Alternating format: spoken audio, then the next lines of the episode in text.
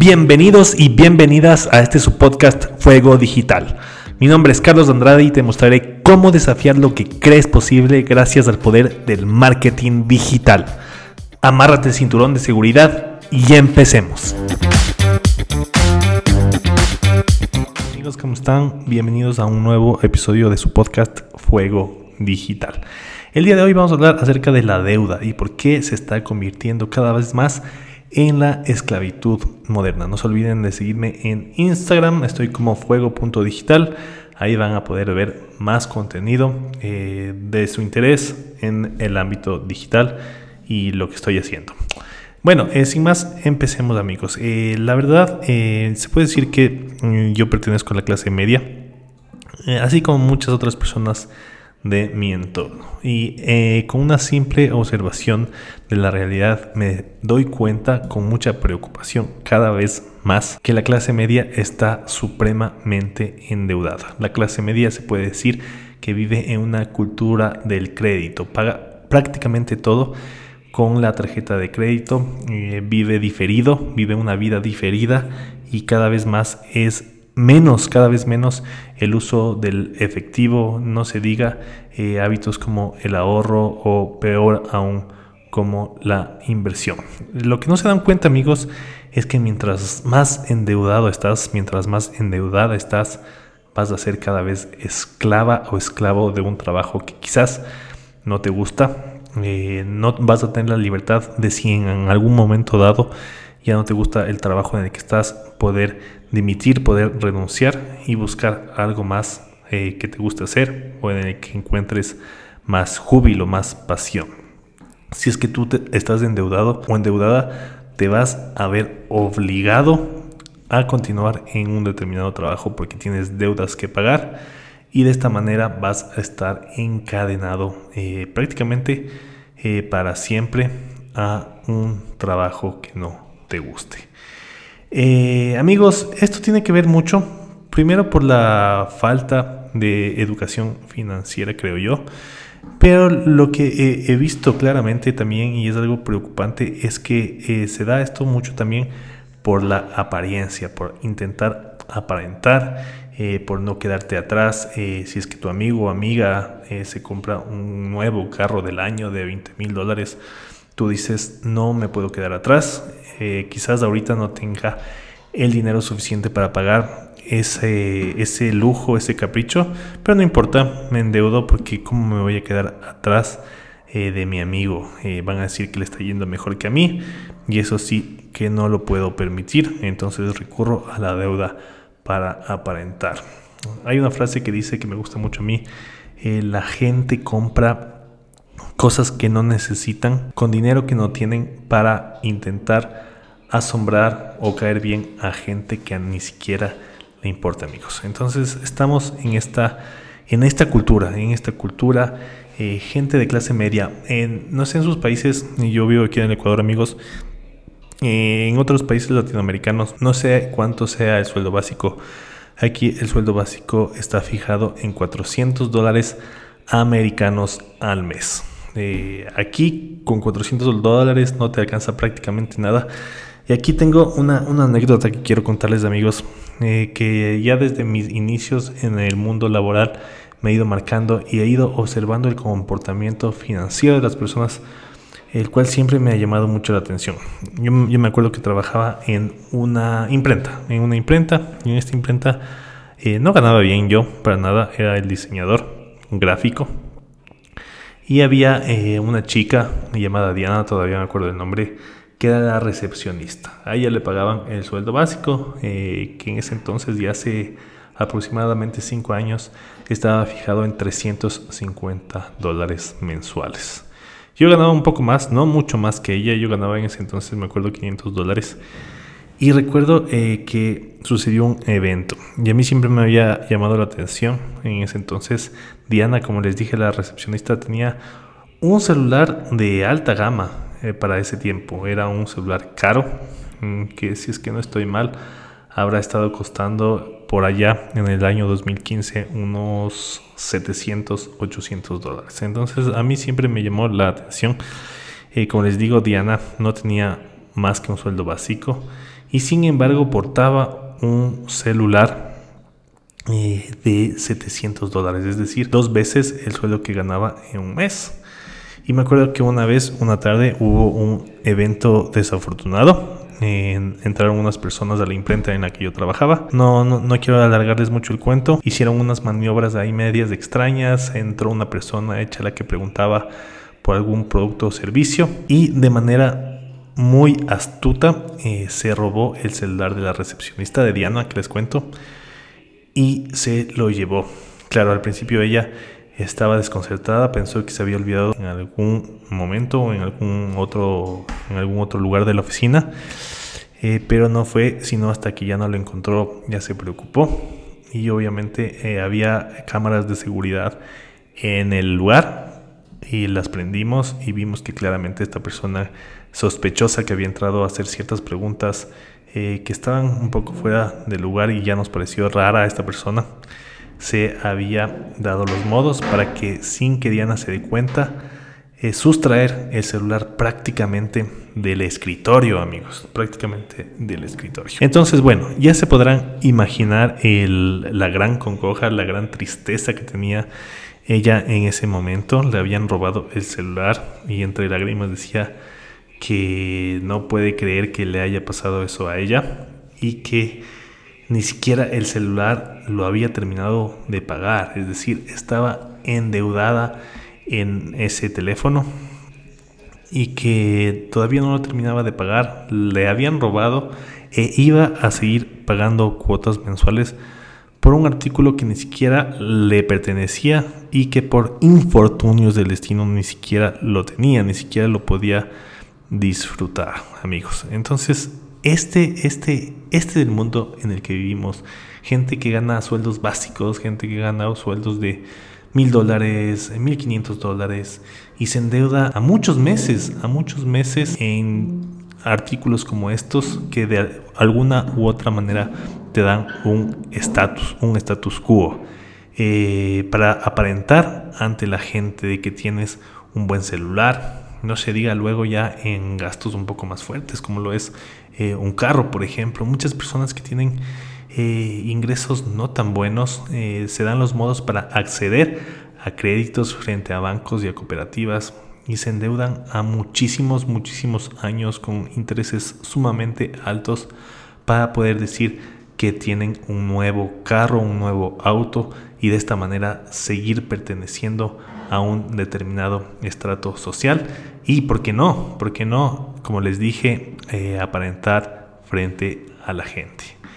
Eh, amigos, en ese sentido, eh, como les digo, vivimos en una sociedad en que sobre todo la clase media es la más afectada. Vivimos en una sociedad en que la clase media está profunda, profundamente endeudada y esto es realmente preocupante.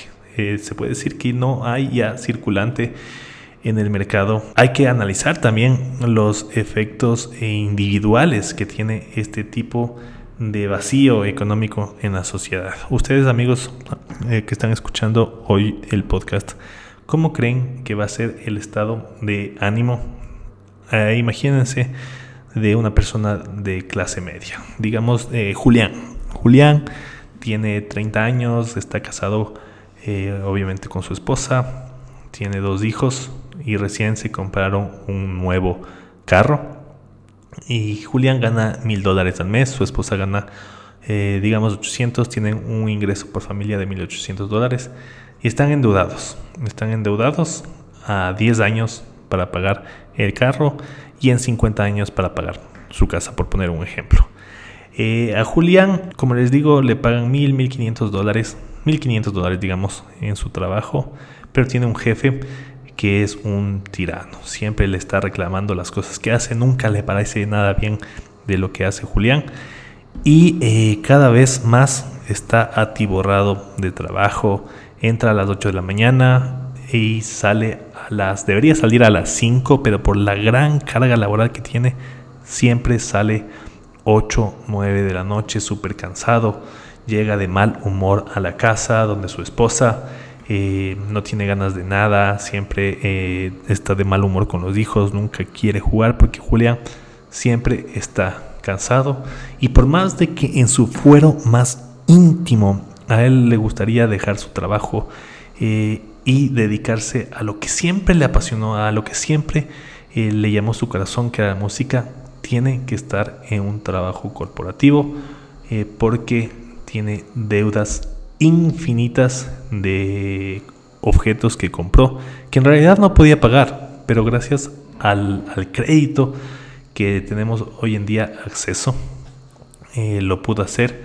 Y ahora Julián y su esposa también están esclavizados, esclavizados, casi nunca se ven, casi eh, nunca ven a sus hijos, sino en las noches, apenas un, tiempo, y los fines de semana cuando tienen eh, un tiempo familiar, se van al parque y luego el lunes de la próxima semana vuelve nuevamente esa rutina lacerante.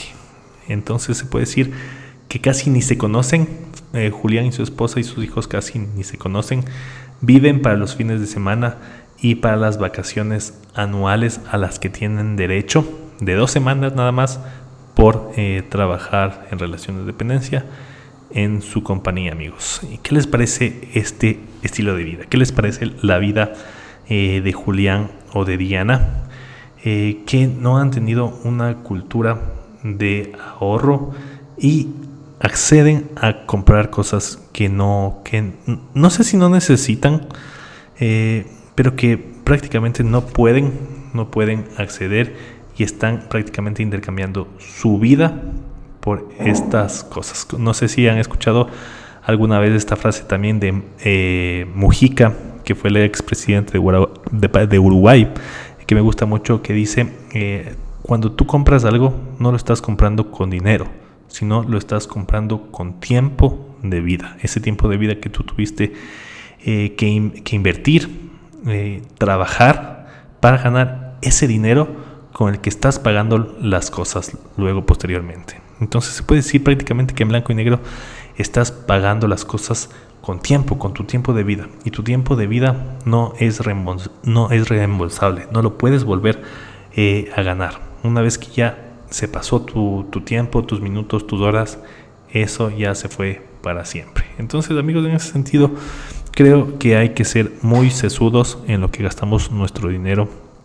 Eh, no estamos formados en una cultura en que nos enseñan cómo hacer, por ejemplo, temas tan básicos como los impuestos, eh, cómo invertir, cómo darle una destinación eh, a nuestro dinero que sea mucho más inteligente que el consumo por el consumo, el consumo ciego, el consumo bruto.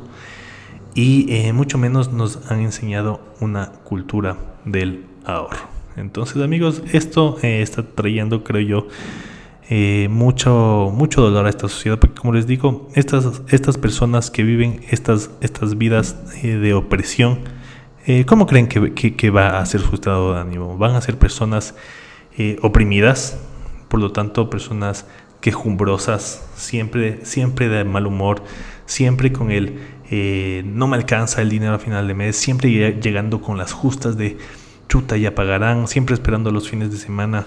Y estas personas tarde o temprano se terminan convirtiendo en personas eh, insatisfechas, esa es la palabra que mejor las describe, personas insatisfechas que ya empiezan a caer en este tema de la queja, nada les parece bien y creo que no hay nada más alejado del propósito, creo yo, desde mi punto de vista de lo que venimos a hacer aquí en el planeta Tierra, que eso, que ese estado, que ese estado de queja, que ese estado de insatisfacción.